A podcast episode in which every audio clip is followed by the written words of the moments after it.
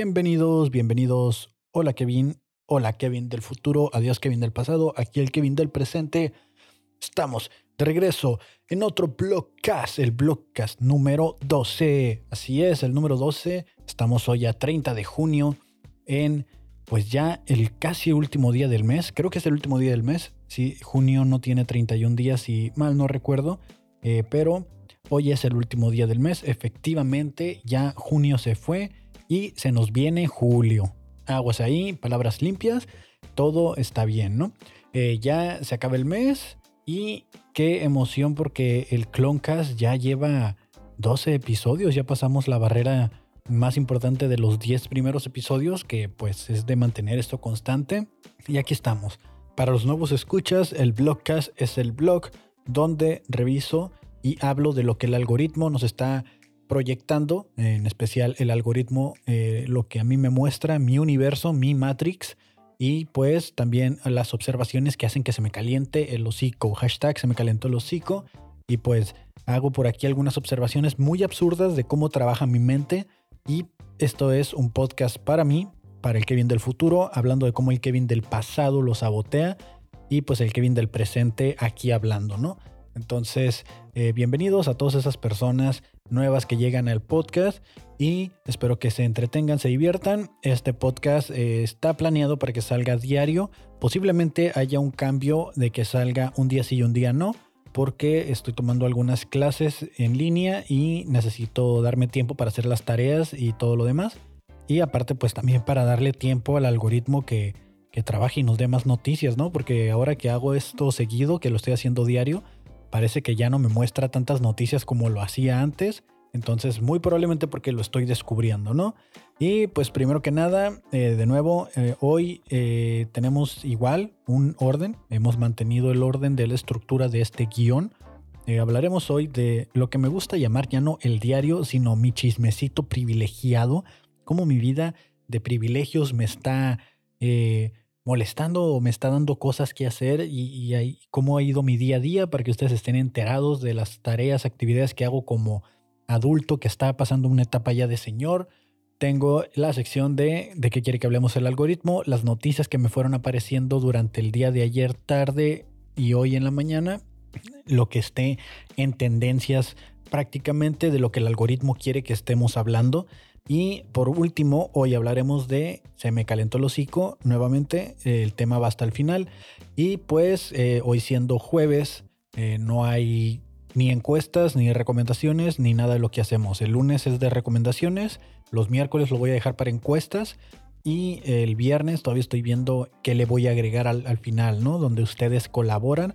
Pero por hoy solo tengo ahí una encuesta que me contestaron. Es un porcentaje, no hay respuestas para leer por usuario pero al final vamos a dar ahí el porcentaje eh, de la encuesta que se hizo en mi Instagram, Kevin Cartón. Entonces, bienvenidos ya, mucha intro, mucha introducción. Es que la verdad me pone muy contento, ¿no? Y, esta es una manera en la que me voy soltando, que voy agarrando el volumen, que, que voy suavizando la voz, que voy entrando en calorcito. Porque pues imagínate toda la mañana sin hablar ni nada, llegar aquí en frío al micrófono y darle con todo, pues sí te quedas como como de, güey, o sea, me puedo lastimar la garganta, ¿no? Que eso el otro día estaba pensando porque la semana pasada que sí grabamos todos los días, eh, ya para el viernes, ya tenía la garganta bastante cansada, ya el último episodio, la última media hora, ya, ya mi garganta ya, ya me pesaba, ya me dolía y muy probablemente tengo que hacer ejercicios de voz, los voy a buscar. Eh, el día de ayer, después de grabar el podcast, este blogcast, eh, fui a recoger un paquete em, a DHL. Se suponía que lo iba a recoger antes de grabar, pero miré en Google Maps que decía que cerraban a, las 2 de la tarde y volvían a abrir hasta las 4. Entonces dije, ok, entonces en lugar de ir, voy a grabar de 2 a 3 y a las 3 y media voy y, ya, ya para las 4 va a estar abierto, ¿no? Entonces eh, no, cerraban a las 2 y abrían a las 3. Entonces grabo de 2 a 3 y a las 3 voy. Y entonces fui y pues no, resultó que el horario que marcaba en Google Maps estaba equivocado y tuve que esperarme hasta las 4 porque sí había gente en el DHL, pero justamente eh, su horario de comida era de 3 a 4 y cierran la puerta a esa hora. Entonces tuve que esperarme y me dio mucha pena, ¿no? Me dio mucha pena porque fui ese cliente molesto que estuvo parado en la puerta así como metiendo la expresión de órale, coman rápido porque quiero mi paquete. Eh, fui ese güey y me dio mucha pena con ellos. Me dijeron que no había problema. Yo me disculpé porque pues sí, la verdad, sí sentí como que ya no los dejé comer a gusto y como que ya me están viendo con odio de, con odio de este güey, así ya. Está cagando aquí el palo, ay, qué presión, ya, vamos a abrirle para darle su paquete. Que recibió un Funko muy bonito, que lo subía ya a las historias, un Mandalorian, un Tingerine eh, edición especial que brilla en la oscuridad, que realmente no sé en qué momento va a brillar en la oscuridad, porque pues donde lo puse eh, nunca me toqué estar ahí de noche y de hecho no sé cómo se apagan las luces porque es la oficina donde trabajo como Godines. Pero pues ya me llegó, ¿no? Está muy bonito, me, me gustan mucho los Funkos últimamente de Star Wars. Y yo sí soy ese sujeto que lo saca de la caja. O sea, sí se ven chidos en la caja y apilados, guardados en una repisa. Pero me gusta también sacarlos de la caja porque pues, son cabezas móviles y no sé, están bonitos. Me, me gusta, me gusta sacarlos de la caja. Entonces, eh, ese es mi, chismecito de privilegio. Hoy fui a lavar el carro después de una semana de que Tlaloc no sé qué hizo Tlaloc, que como que medio llovió de repente, pero no había nubes. Y el carro me quedó así todo eh, lloviznado, pero feo, como si le hubieran aventado lodo. Y, y la verdad es de que decía yo, no me da tiempo, no me da tiempo, no me da tiempo. Y gracias a este libro, que sí, ya soy también ese güey mamador que habla de que leí un libro, ya estoy leyendo otro. Bueno, digo leer, pero realmente no los estoy leyendo. Uso audiolibros. Eh, descargo los audiolibros y los escucho mientras manejo, mientras estoy limpiando o mientras hago actividades que no requieren, eh, más bien que requieren alguna concentración de mi parte eh, visual. y mientras estoy concentrado visualmente en lo que estoy haciendo, estoy escuchando el audiolibro. Y así me la he llevado, así es como consumo mis libros realmente. de cierta manera, son muy efectivos los audiolibros porque si lo piensas, son como un podcast, solo que duran muchísimo más y ah, pues te llevas algo de aprendizaje, ¿no? Y aparte la aplicación te permite como hacer notas auditivas, o sea, como decir, ah, esto es importante y le das como hacer clip y te guarda 30 o un minuto de tiempo del audio de la parte que quieres como guardar como nota. Eh, antes utilizaba mucho la aplicación de Kindle, la de que es como de libros, pero la verdad es de que me canso mucho la vista estar leyendo y me da sueño. Entonces, con audiolibro siento que aprovecho el tiempo de tráfico. Ya en lugar de poner un podcast o poner música, pongo el audiolibro y ya con eso pues la paso bien mientras manejo y voy aprendiendo. Y de vez en cuando sí escucho podcast, pero es que ahorita ya no, o sea, ya al estar produciendo y todo, ya escuchar nuevos podcasts, eh, ya me resulta complicado encontrar un podcast que me guste porque es difícil encontrar un podcast con una buena calidad de audio. Por eso me preocupo mucho cuando saco estos episodios de siempre tratar de mejorar la calidad del audio. Ustedes no lo ven, pero cuando yo me siento aquí, me siento y empiezo a otra vez con los eh, presets para grabar de la consola. Empiezo a, jugar con ellos, a, tratar de, mejorarlo, eh, de, los ciertos detalles del audio anterior que escuché, tratar de solucionarlos para este. Pero es la historia de nunca acabar, ¿no? Siento que aún no tengo la expertise porque hay muchas cosas que todavía no entiendo al 100% del audio y, me resulta complicado pues lograr ese, ese audio que, me gustaría porque he visto gente que utiliza estos mismos micrófonos, esta misma consola y tienen un audio súper chingón.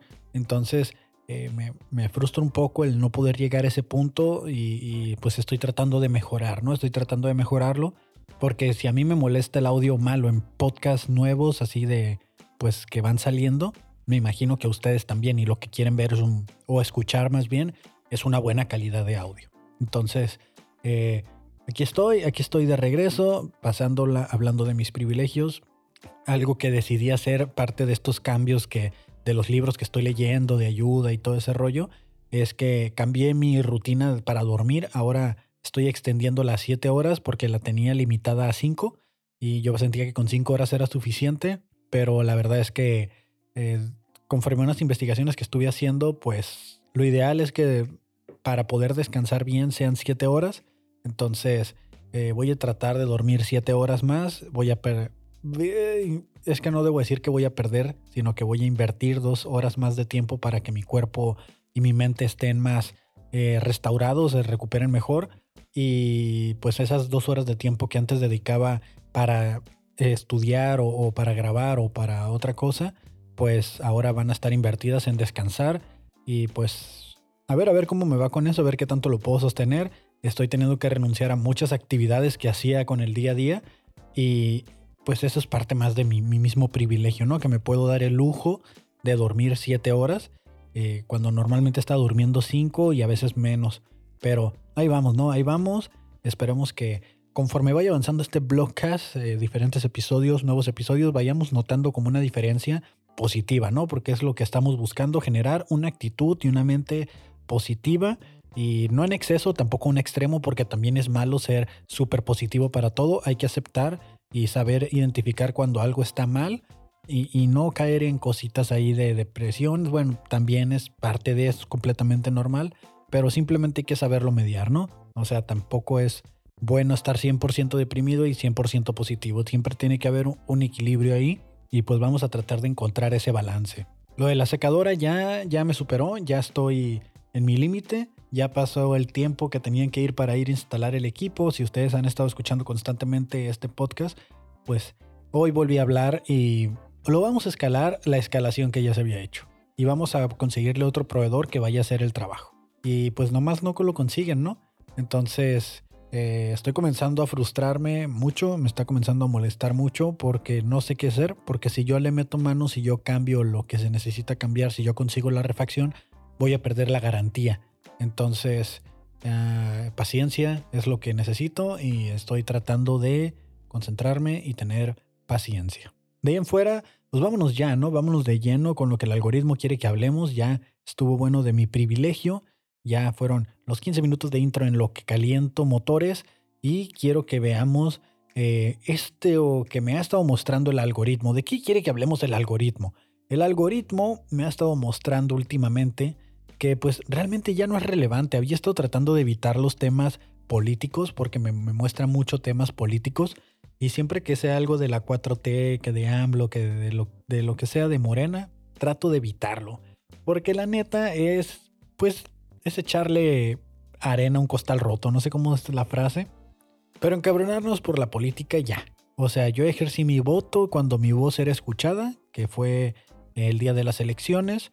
Eh, que por cierto fui presidente de Castilla, en algún momento voy a contar eso, y, ejercí mi voto de que pues yo no estaba de acuerdo con esta política actual, desafortunadamente pues la mayoría fueron otros y pues ni modo, este es el único momento en el que mi voz es y vale o es escuchada y vale políticamente y de ahí en fuera los seis años que resten pues por más quejas que yo tenga pues es nomás estar haciéndole al loco, ¿no? Porque eh, ni van a renunciar, ni van a cambiar la política, ni nada, ¿no? Sino que pues ni pedo, fue lo que nos tocó y pues hay que aguantar hasta las siguientes elecciones que nuestro voto sea escuchado. Y hablando de votaciones, como que ahorita lo que, lo que quería hablar era de que me ha estado saliendo últimamente en el algoritmo eh, comentarios irónicos y sarcásticos acerca de que el PRI, el Partido eh, Revolucionario Institucional, está promoviendo campañas muy gringas, muy gringas están promoviendo, les voy a leer exactamente lo que dice la campaña, dice que las familias que lo deseen puedan armarse para proteger su vida y las de sus hijos. El PRI propone. O sea, básicamente están proponiendo eh, que las personas puedan tener armas. Eh, dicen obviamente todo lo anterior con una regulación clara. Que podamos tener armas en nuestra casa. ¿Cómo la ven? O sea, ya el PRI ya está en plan así de, güey, ya nadie va a votar por mí, güey, ya voy a empezar a decir mamadas, güey, ya. O sea, ya, ya, ya no valgo madre, ya nadie me quiere, es imposible que vuelva a ganar, ya, güey, voy a poner propuestas pendejas ahí nomás para, para agarrar cura, güey. O sea, o para que la gente vuelva a hablar de mí, pero, o como para dejar bien claro de que el PRI es una mierda, pero pues todos los partidos es lo mismo, ¿no? O sea, no, no, imaginemos, ¿no? Imaginemos, o sea, fuera de, ya de las curas, ¿sí? Imaginemos que realmente hubiera una legalización de armas aquí en México. Eh, la nota del día de ayer era que hablábamos de que alguien en Estados Unidos se molestó porque no le pusieron, bueno, le pusieron mucha mayonesa a su sándwich y por eso le metió dos plomazos a, unos, a unas trabajadoras de Subway. Y ahora supongamos que en México tuviéramos armas de manera legal, ¿creen que sucedería lo mismo que en, que en, Estados Unidos, de que se armaran las balaceras en las escuelas? Si ahorita ya de por sí, en un antro, en un bar, en, la calle, si alguien te choca, ya dicen, güey, no la hagas de pedo con nadie porque nunca sabes qué puede traer. Y, y realmente las armas ilegales es para la gente pues que no se anima a comprarlas porque em, ya cualquiera que quiera hacerlo puede conseguir un arma y, traerla de manera ilegal, pero pues también no es como tanto problema, creo yo. O sea, a, no ser que la policía te detenga muy seguido. De hecho, creo que, que es... Bueno, voy a buscarlo en internet, pero alguien me comentó que era ilegal traer un chaleco. Pues investigando un poco en internet no está del todo claro si es permitido o no el uso de chaleco antibalas. Simplemente dice que puedes portarlo, pero pues que vas a llamar mucho la atención. Eh, hay una gaceta por ahí publicada en el Senado que está en estado de pendiente. Hay una iniciativa para regular lo que es el equipo táctico, que me, me imagino que es los chalecos y diferentes tipos de cosas para como una especie de regularización de armas. Me imagino que es una manera de regular también porque si en las tiendas de donde venden equipo táctico, eh, pues lo puede comprar cualquier persona, también la delincuencia organizada los puede comprar, ¿no? Entonces es una manera, yo creo, ahí de, regular ese, ese, más que nada orientado para allá, es lo que dice ahí en la Gaceta del Senado. Y, y, entonces todo este rollo de, de, traer equipo, de, que imaginemos que sí legalicen el, el pedo de traer armas, si trajeras, si ahorita traes un chaleco antibalas y te lo dio un oficial, te van a detener y te van a revisar y van a decir, oye, pues de quién te andas cuidando, ¿no? O sea, ¿por qué tienes que traer un chaleco? Entonces, no sé, yo sí lo había considerado, sí lo he pensado. O sea, no creo que lleguemos a un nivel Estados Unidos, pero sí sería como más peligroso, ¿no? Eh, puede que eh, las personas aquí en México son un tanto vengativas, son un tanto... pues son muy cerillitos, ¿no? O sea, aquí de volada te vas a los golpes. En Estados Unidos es más hablar y a lo mejor sí hubiera más oportunidad de una balacera cada cierto tiempo o que la gente se defendiera a balazos, ¿no? Porque ahorita los que traen balas, pues, o los que traen pistolas es gente que por algún otro motivo o no andan bien, o andan de fachosotes, o andan de buchones, o lo que tú quieras, o, es gente que está abusando de su poder por tener algún cargo político y por eso traen armas. Salen a divertirse o a, hacer party y andan armados de repente se encabronan o, alguien no les contesta bien y vámonos con la pistola, ¿no? Entonces no me imagino una regularización. Eh, creo que sí sería, pues es como un gran mercado, ¿no? Y a lo mejor estaría cool. Yo siempre he pensado en esto, ¿no? De que ah, eh, voy de nuevo a es algo absurdo, pero para mí tiene sentido en caso de una invasión, ¿no? Invasión, una guerra, algo, eh, que de repente se, se empiecen a hacer los, no sé, ahorita que vienen ya las escasez de agua, las pandemias, y que vamos a empezar como a entrar en una especie de etapa apocalíptica donde cada quien va a tener que buscar por su supervivencia, pues el güey que ya tiene armas en su casa, ese güey ya tiene una ventaja enorme sobre nosotros, ¿no? Sobre la gente común y corriente que, que pues no nos defendemos o que no, o que no tenemos la manera, ¿no? Eh, siempre he dicho que la, pues las armas más sencillas de conseguir son armas blancas o equipo deportivo, como por ejemplo un bat de béisbol. Ese lo puedes traer en el carro y no te pueden decir nada y te puedes defender de una agresión física con él. Eh, ya te venden los taser guns que lo utilizan mucho ahorita por el acoso que hay en las calles, eh, los, los pepper sprays, los, los, los gas pimienta. Y desde, este, yo sí he pensado, ¿no? En traer de repente una de estas eléctricas, un taser, de esos que, que descargan y que pueden electrocutar a la gente. Bueno, no los electrocutan, sino que le dan una descarga pero realmente me pregunto qué tan efectivos son, ¿no? Y con qué responsabilidad puedes cargar ahorita actualmente, porque incluso con un taser, imagínate que le dispares a alguien que padece del corazón y no sabe, y, lo matas, ¿no? Y tú solo te estás defendiendo, y al final terminas en la calle, porque aquí exactamente si ahorita las leyes de auto de, de, defensa personal, de que dices, no, pues fue en defensa propia, está bien difícil que te la comprueben y aparte que te la valgan. Entonces, eh, ¿cuántas personas no hemos sabido que se defienden de algún acosador, de a cuántas mujeres no se han defendido de una violación y matan a su agresor y terminan en la cárcel y aunque argumenten a que fue en defensa propia, es como, pues sí, güey, pero lo mataste. Es como, güey, pero fue en defensa propia. Aquí en México está bien difícil que si no se regulan ese tipo de leyes primero, creo yo, o sea, y a lo mejor sí están reguladas, pero que haya como una claridad, como un proceso más claro y, que, sean más efectivas, eh, yo creo que pudiéramos avanzar al paso de traer armas. Pero si actualmente, si defendiéndote con tus propias manos, terminas siendo culpable, imagínate portando un arma, ¿no? Entonces, eh, dice ahí, para que puedas defender a tu familia, para que puedas defender a las en tu casa. No me imagino qué pasaría si se mete un ladrón a tu casa y encuentra la pistola que tú estabas, que tenías bajo alguna licencia o, un permiso y la utiliza contra ti y tu familia, ¿no? Entonces tampoco creo que vayas a dormir con la pistola bajo la almohada todo el tiempo esperando que se metan a robar. Eh, también ahí es como, güey, pues eliminemos la causa de raíz, ¿no? La delincuencia. O sea, eh, no se va a eliminar 100%, pero la puedes controlar o la puedes reducir a un punto en el que esté tan bajo que no se estén metiendo a las casas y que no estén teniendo esta bronca. Pero ahorita la delincuencia es tal, a tal grado, que, pues, imagínate, en lugar ya de proponer mejores salarios para los oficiales, mejores medidas de seguridad, o no sé, no soy un experto en seguridad, pero como que proponer que la gente pueda tener armas en su casa no me suena tan lógico, sobre todo viendo lo que pasa en Estados Unidos, ¿no? Que en Estados Unidos eh, se preocupan más por regular eh, los abortos que por regular las armas. Y aquí en México, pues al parecer vamos, pensé yo que estábamos eh, en un mejor camino, pero ahorita ya parece que vamos para donde mismo. Entonces, sí me resulta es un poquito conflicto esto de, la propuesta del PRI, que digo, igual ya el PRI está muerto, o eso queríamos creer, eso creímos cuando estaba el PAN en el gobierno y pues terminó llegando Peña Nieto para dar un, un último ataque, la revancha del PRI.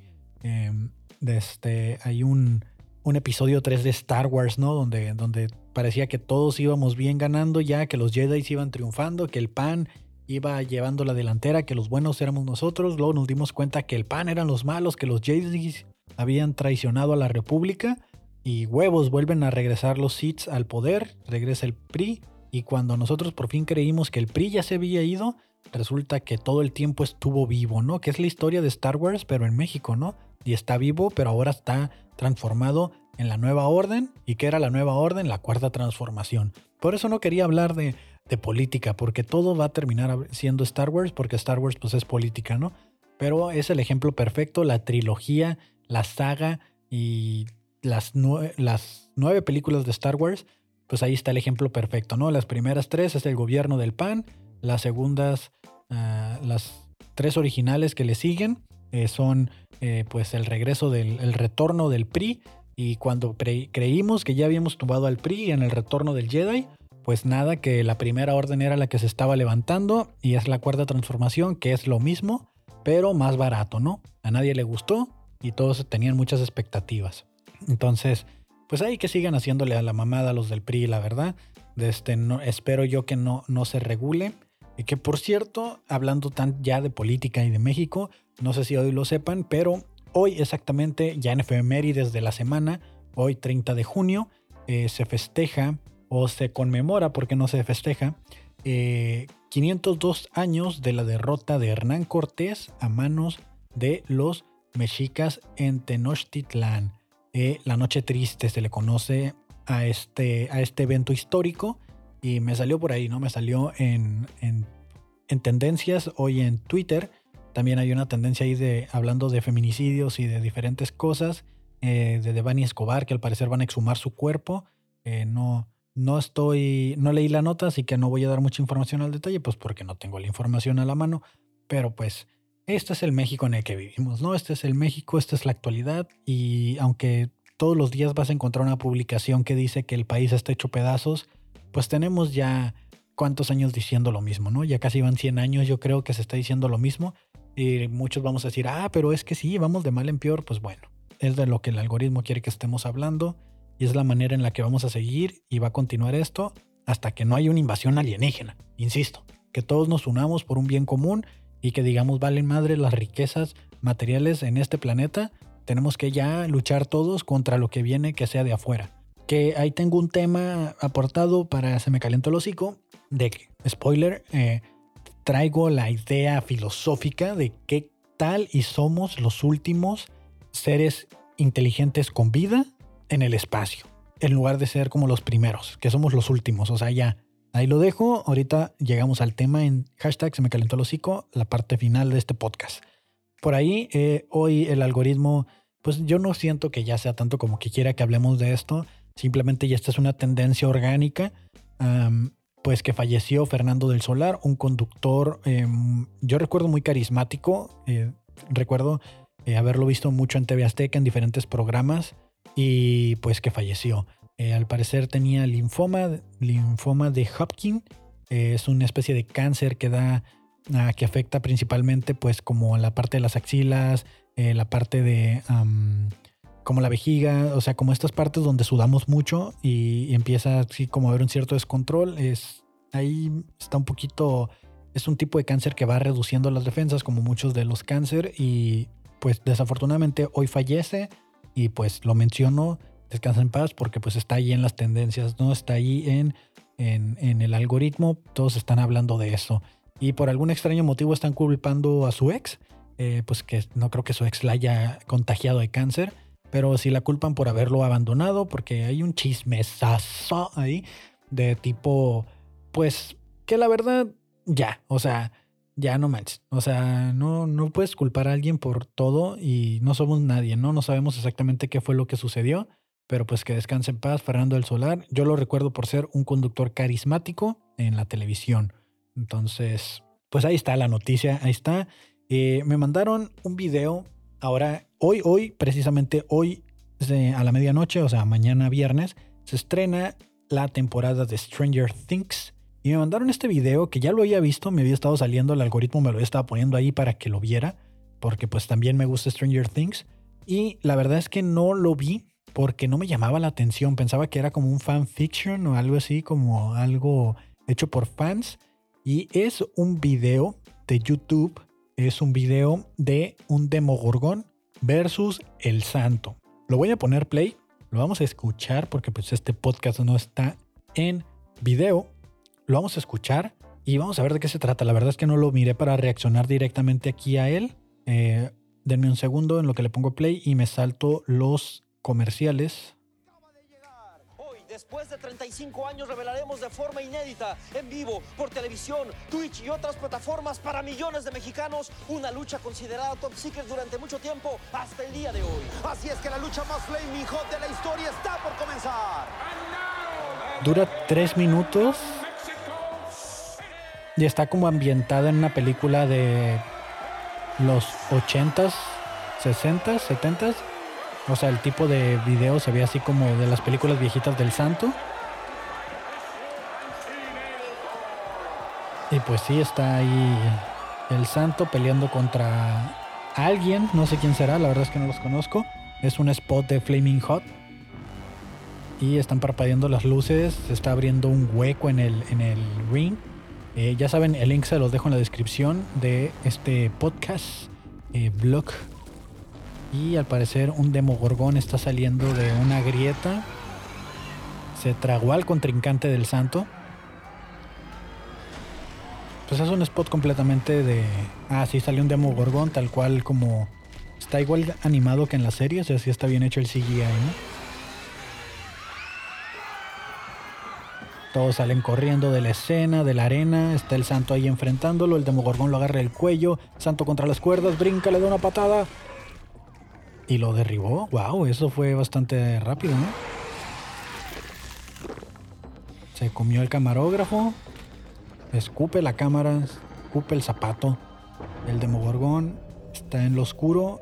Una luz que, que ilumina al santo ahí un poco nomás para que lo veamos. El demogorgón se pierde. Le sale por la espalda, lo aruña. Está acorralado el santo contra las cuerdas. Salta el demogorgón contra las cuerdas. El santo lo esquiva alta velocidad, le está aplicando algo en la cara, no sé, le está abriendo la cara. Sale volando el Santos, cae contra la mesa. Demogorgón salta, lo tiene acorralado, lo tiene contra el piso. Y hay un mariachi por algún motivo en... El santo les hace una seña de que empiecen a tocar, claro. El sonido le afecta al Demogorgón, claro y los mariachis están sangrando de la nariz tipo Eleven. El santo sube a la tercera cuerda. Está el demogorgón aturdido, salta, le aplica y lo le aplica una llave y lo avienta de regreso a la grieta. Y pues el santo, para el parecer campeón, le gana al, al Demo Gorgón. Y ahí está la canción clásica de Stranger Things. Y se lanza el santo hacia eh, la dimensión inversa del Upside Down de Stranger Things. Vaya video ah, chingón. La verdad está chido, está chido. Se los dejo ahí para que lo vayan a ver. Se los dejo en la descripción. Ojalá este, esta sección hubiera sido patrocinada por Takis, ¿no? Entonces, eh, me di cuenta que no soy un buen narrador de peleas de lucha. Eh, qué bueno que no me dedico a eso, ¿no? Entonces, ahí está. Me, había aparecido en el, algoritmo lo que quería que hablara. Y pues eso es básicamente eh, todo lo que hay que hablar del santo. Ya por último, ¿de qué más quiere que hablemos el algoritmo? Ayer se volvió viral, en, mi mundo, en mi Matrix, en, mi control de redes, este audio que quiero que lo escuchen y opiniones al final, ¿no? Es un audio de un mensaje de odio homofóbico y quiero que lo escuchemos porque, pues bueno, vamos a escucharlo. La puta cara, ¿vale? Maricón de mierda. Juan, mira, me cago en tu puta madre. Como vuelvas a subir un vídeo de esos, te reviento la puta cara, ¿vale? Maricón de mierda. Y ese es básicamente el mensaje, Juan, ¿no? Mira, me cago en tu puta madre. Como vuelvas a subir un vídeo de esos, te reviento la puta cara, ¿vale? Eh, al parecer, Juan subió un video bailando y un niño, creo que es un niño, tiene voz de niño, que le dice que mientras si vuelves a subir un video de esos, pues te reviento la puta cara, maricón de mierda. Creo que el audio le falta una, una parte al final donde dice, eh, donde vuelves a subir un, un, video como esos, te, te reviento, eh, maricón de mierda, porque me excito. Siento que le faltó esa parte. Si no, ¿por qué estaría tan molesto, no? ¿Qué, qué masculinidad tan frágil que tienes que mandarle un mensaje a alguien para decirle, oye, no mandes eso porque me estoy prendiendo, cabrón, ¿no? O sea, este, eh, me dio mucha risa porque es un niño, es un niño el que está mandando este mensaje de odio y ya los niños se sienten, los jóvenes se sienten empoderados a hacer lo que quieran. Ah, creo que lo tomaron con humor la persona a la que, a la que le mandaron esto y pues ahí está, ¿no? O sea, la homofobia existe y, y, qué cagado, ¿no? O sea, este niño tiene problemas en casa pero me, me, dio risa, ¿no? De que, el, de que el niño estaba así como que molesto y digo yo, güey, como, ¿qué pedo, no? O sea, que, que, que, que, alguien esté recibiendo estos mensajes está completamente mal, pero que vengan de un niño, es como, güey, todo bien en casa, hay que mandar ahí a servicios sociales o algo para que chequen, porque definitivamente este niño, si sigue creciendo así, este, hay un potencial peligro, porque si ya se atrevió a mandar un mensaje, ya fuera de cura, o sea, independientemente del, chiste que no me salió, eh, que, realmente llegue a ser algo, pues hay que tener cuidado, ¿no? Revisen qué están viendo sus hijos y, y también de que, no es, que sus hijos no sean los bullies, ¿no? O sea, una cosa es que no sean los bulliados y que tampoco sean los bully, eh, que no sean homofóbicos y pues, chequen a sus hermanos, sus sobrinos también, qué, qué andan haciendo, cómo se expresan y cómo respetan a los demás, por favor. No sé, se me, se me hizo curioso, me, me apareció así me apareció en el algoritmo para que lo viera. Son cosas que no son tan virales, pero ahí está. Entonces ya eso es de lo que quiere el algoritmo que hable, es lo que me pone ahí para que yo piense, reflexione y, siga con mis ideas absurdas en Twitter. Todo esto es a través de lo que me va saliendo en Twitter. Últimamente se están volviendo muy virales eh, estas imágenes de depósitos como de pensión alimenticia que está haciendo la gente, em, que dice, uh, te mando esta cantidad de dinero y pone como 300, 200 pesos y te recuerdo que son para el niño, ¿eh? No para que te los gastes en tus cosas. Y le pone, ah, no mames, yo que me pensaba comprar un carro con eso. Y, y son cantidades bien pequeñas, ¿no? Y entonces ya la gente está haciendo como screenshots de las transferencias que están haciendo y los están poniendo con algún caption de ese tipo, como por ejemplo aquí me sale una que dice, échale ganas y me invitas a tu graduación, abrazos. Y está ahí la, la imagen, pero no dice de qué. Y hace rato Miré otro que decía, eh, hasta para los candones te alcanza, le pone. Y ya, o sea, o sea, no, no entiendo cuál es la cura. Ya, ya cualquier persona se monta en los mames de cualquier cosa. Pueden ser chistosos hasta cierto punto, ¿no?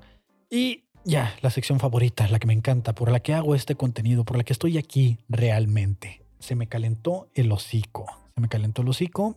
Hashtag se me calentó el hocico. ¿Qué tal y somos los últimos seres vivos en el espacio? ¿No se han puesto a pensar eso? Yo sí.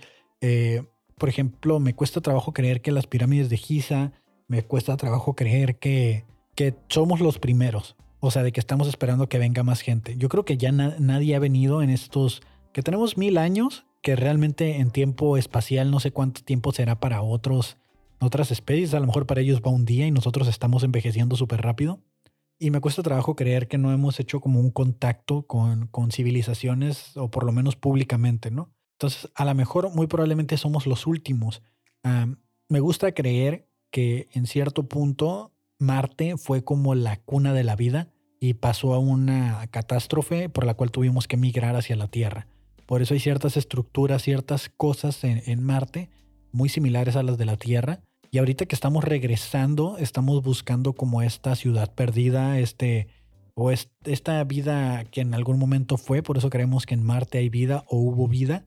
Y, y me gustaría creer que somos los últimos y que es nuestro deber comenzar otra vez a, a viajar, ¿no? A través del espacio y nunca vamos a encontrar una vida nueva o vida antigua porque nosotros somos los últimos.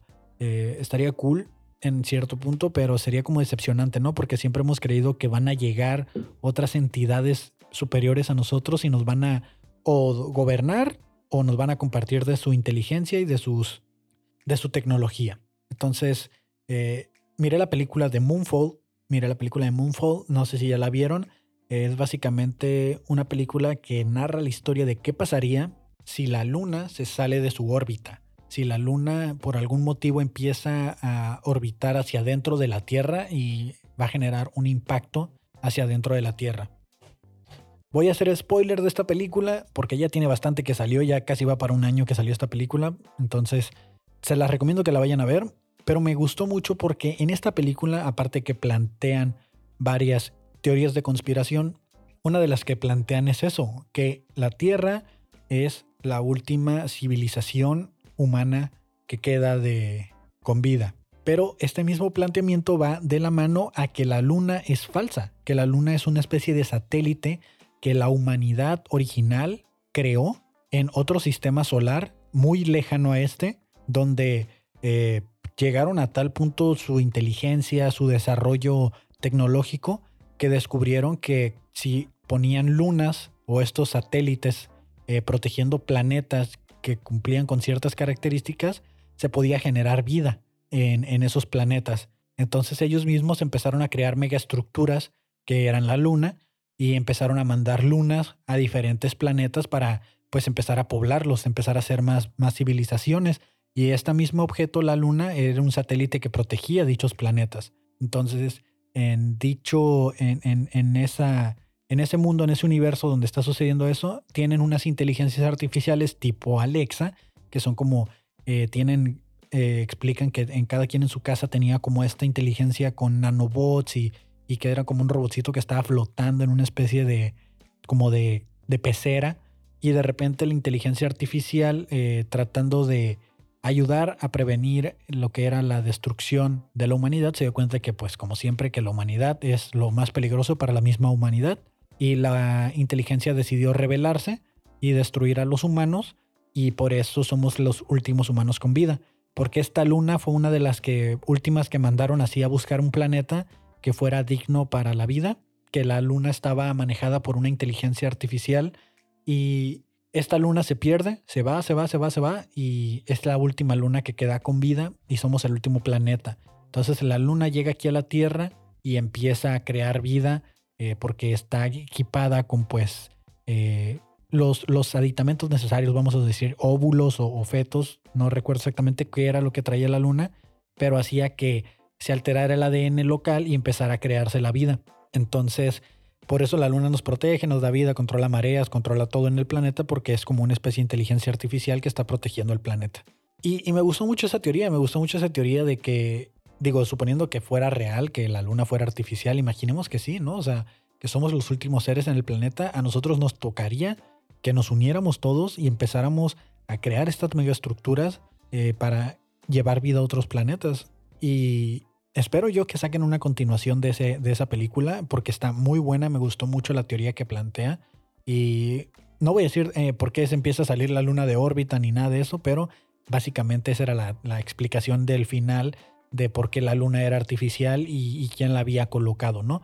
Porque pues si la luna es artificial, pues, pues quién la hizo, ¿no? Nosotros no la hicimos. En el planeta no hay maquinaria que, que nos permita decir, hey, encontramos estas máquinas que al parecer hicieron la luna o cómo llegó. Entonces, me gusta, me gusta la teoría de creer que somos los últimos en el espacio y lo puse, se me calentó el hocico porque era como un tema que traía ahí, que quería externarlo, como siempre, ¿no? ayer mientras manejaba me di cuenta que, que yo no era una persona introvertida, ¿no? Pese a que estoy aquí hablando ah, conmigo mismo y ustedes me están escuchando, eh, soy una persona muy introvertida que no me gusta hablar con la gente, me cuesta trabajo entablar conversaciones en público, eh, me cuesta trabajo sentarme en un lugar y, hablar con alguien eh, nuevo o, estar en una fiesta y hacer plática con extraños, me cuesta mucho trabajo. Y creo que todo está, y, apenas ayer me llegó así como que pum a la cabeza, todo se debe a los sellitos que ponían en la primaria. En la primaria te ponían sellitos que abejita trabajadora eh, y diferentes tipos de elogios, pero había un sello muy especial que no sé si ustedes se los ponían, pero a mí me lo ponían muy seguido, y era el del periquito platicador. Platica mucho. Entonces, cuando llegué a mi casa y me revisaban mi libreta de qué era lo que había hecho en el día y encontraban mi sellito de periquito platicador, puta, me iba como en feria, ¿no? Porque pues ese sellito era como una, una red flag acá que le mandaban a tu jefita o a la persona que te revisara las libretas si es que te las revisaban y como que se activaba una especie de agente secreto interno y que te metía una chinga, ¿no? O sea, era como que periquito, oh, periquito platicador y de repente se empezaba a convulsionar y empezaba a tirar espuma por la boca y así utilizando la fuerza telepática levantaba la chancla desde el piso y, huevos, ¿no? O sea, entonces yo recuerdo que que me pusieran ese sellito era como lo peor porque me iba como en feria. Otra vez estuviste platicando en el, en el salón, iba a decir en el trabajo, ¿no? En el salón y cuántas veces te he dicho que no estés platicando, tú vas a tomar, estudiar y bla, bla, bla, bla, bla, bla. Y creo que este tipo de sellitos son los que nos volvían o nos volvieron introvertidos, porque ahora no voy y platico con nadie porque no vaya a ser que llegue a mi casa y me pongan una chinga por hablar con alguien. No, no, bueno, ya. No pasa eso ya, ¿no? Pero siento que sí ayudó a que yo me volviera una persona que ya prefería no hablar con nadie porque la maestra era bien chismosa y me iban a regañar por estar de platicador o distrayendo a mis compañeros. De hecho, todavía me pasa que si estoy en el trabajo y me pongo a platicar con mis compañeros y, estoy ahí, de repente siento que ya los estoy distrayendo mucho. Pero me encanta platicar ya cuando agarro confianza. Entonces es como me empiezo a sentir culpable por estarlos distrayendo. Y, si me pongo a hacer como una introspección, creo que todo viene a ese trauma de la infancia del el periquito platicador. Entonces, si ustedes son maestros y ponen sellitos de ese tipo, pues a lo mejor le están haciendo más daño que bien a una persona, ¿no? Eh, recuerdo que conseguir un sellito de abejita trabajadora era como que mi, mi sueño, pero solo conseguía de periquito platicador. Por más que lo intentaba, siempre era el que me ponían. Yo digo que la maestra ya me tenía tirria, porque incluso me acuerdo que una vez me jaló las orejas. Entonces, eh, todavía me tocó esos maestros que de repente sí los desesperabas y te ponían una chinga.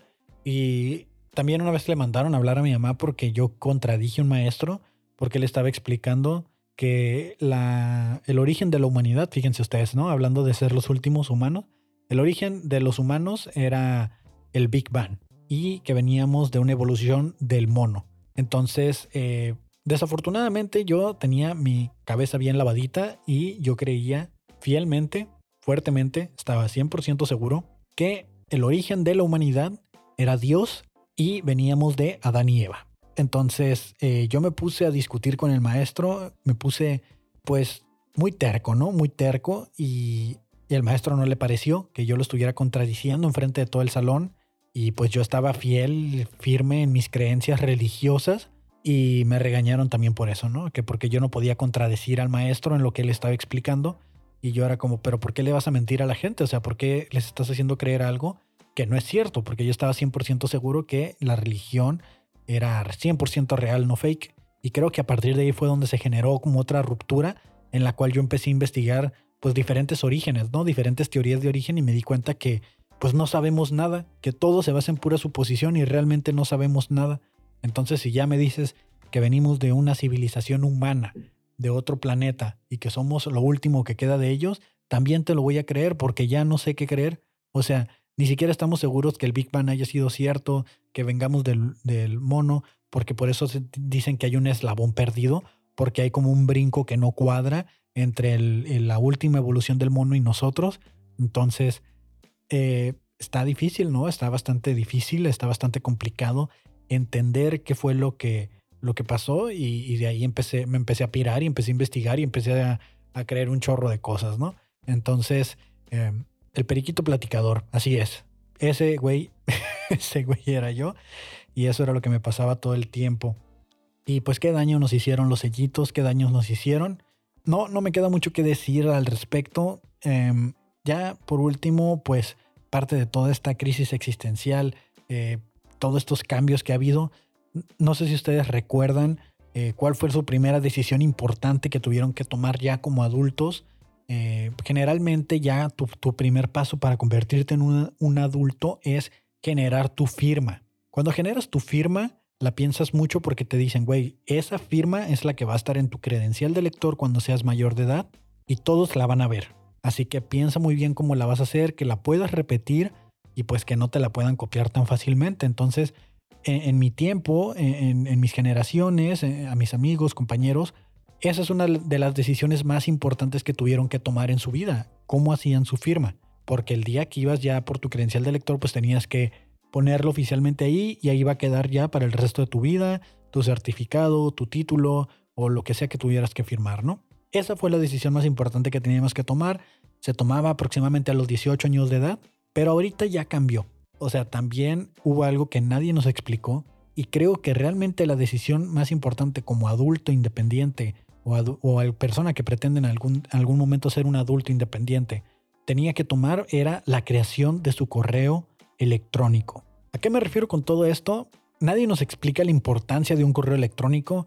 El correo electrónico es tu identidad, es como tu firma, es tu acceso a las nuevas tecnologías, al Internet, al mundo exterior, desde tu interior, ¿no? Desde tu celular, desde un dispositivo. Nadie nos explica la importancia de un correo, pero te das cuenta que es muy importante el día que tienes que ir al banco y te piden tu correo electrónico y tú lo das sin pensar nada y, te dicen, por ejemplo, ¿no? Ah, pongamos un ejemplo, cómo eran los correos de antes. Ahorita no sé cómo están haciendo los correos los niños, pero así era antes.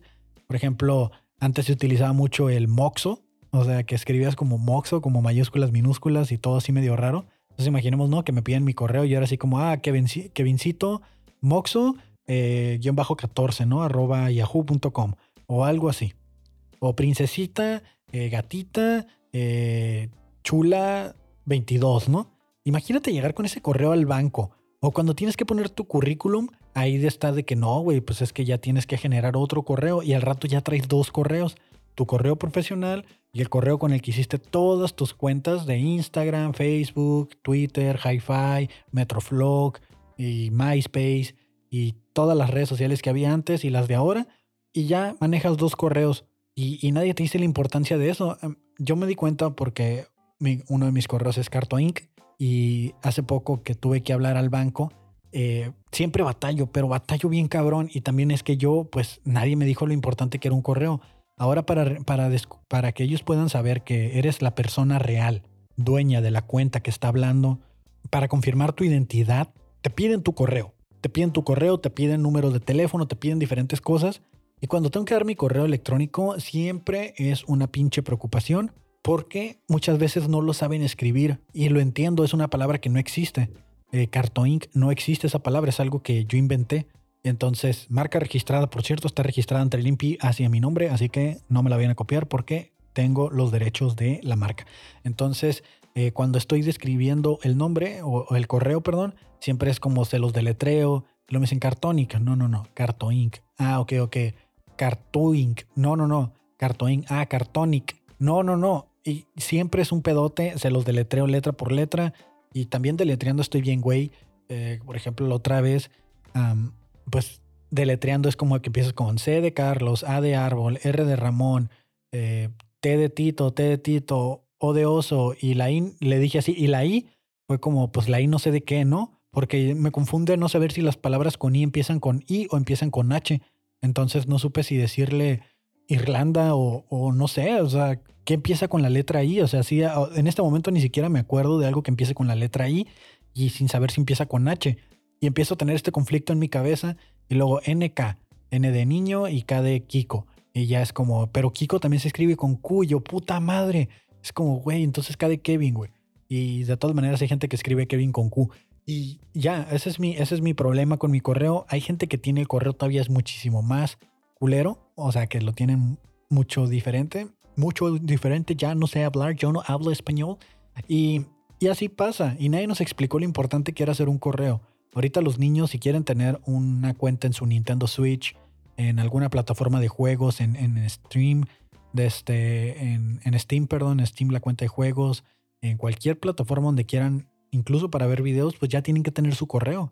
Y si los niños toman la decisión de hacer su correo desde ahorita y ese correo lo van a manejar siempre, pues hay que prevenirlos, ¿no? Porque no me imagino a sus 30, 25 años yendo al banco a dar eh, su correo como Kevin-Pikachu o algo así, porque pues va a suceder y el correo es como nuestra identidad, es nuestra firma, es nuestra primera decisión importante en esta época actual para las nuevas generaciones. No, nosotros ya nos jodimos, ya nos toca cargar con dos, tres correos, o en el caso de las generaciones adelante nosotras, cada vez que se les olvida la contraseña, pues que se hacen un Facebook nuevo, se hacen un correo nuevo, ¿no?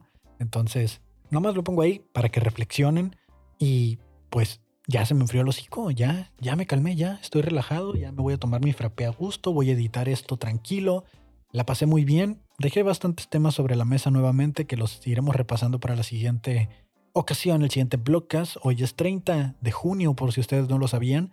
Y este es el Blockcast 12, Blockcast 12. Y me divertí bastante. Ya saben, en la descripción les dejo los links a las noticias que se hablaron aquí, por si quieren ir a verlos. Síganme en mi Twitter, arroba Kevin Cartón. Síganme en mi Instagram, arroba Kevin Cartón. Compartan, compartan con gente de que les, les gusten estos podcasts tipo charla con uno mismo eh, de queja, de en general, es un blog, al final de cuentas esto es un blog, es la mejor manera de apoyar este proyecto que tanto me gusta hacer.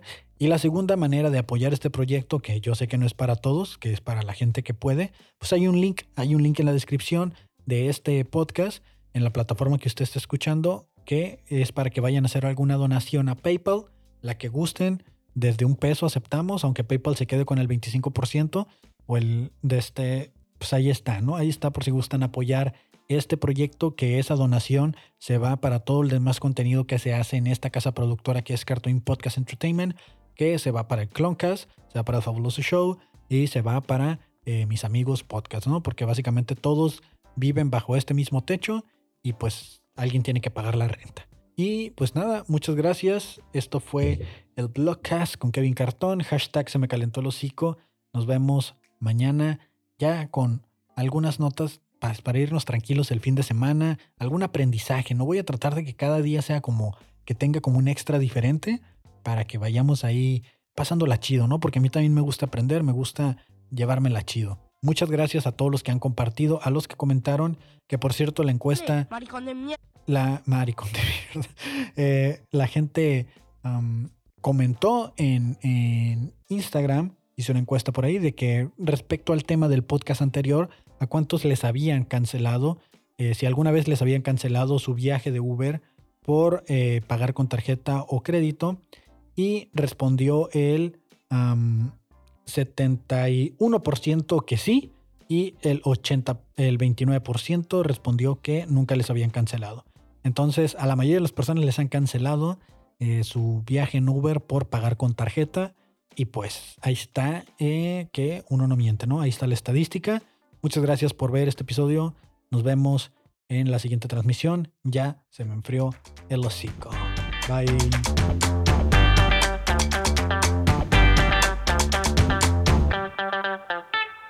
Me cago en tu puta madre. Como vuelvas a subir un vídeo de esos, te reviento la puta cara, ¿vale?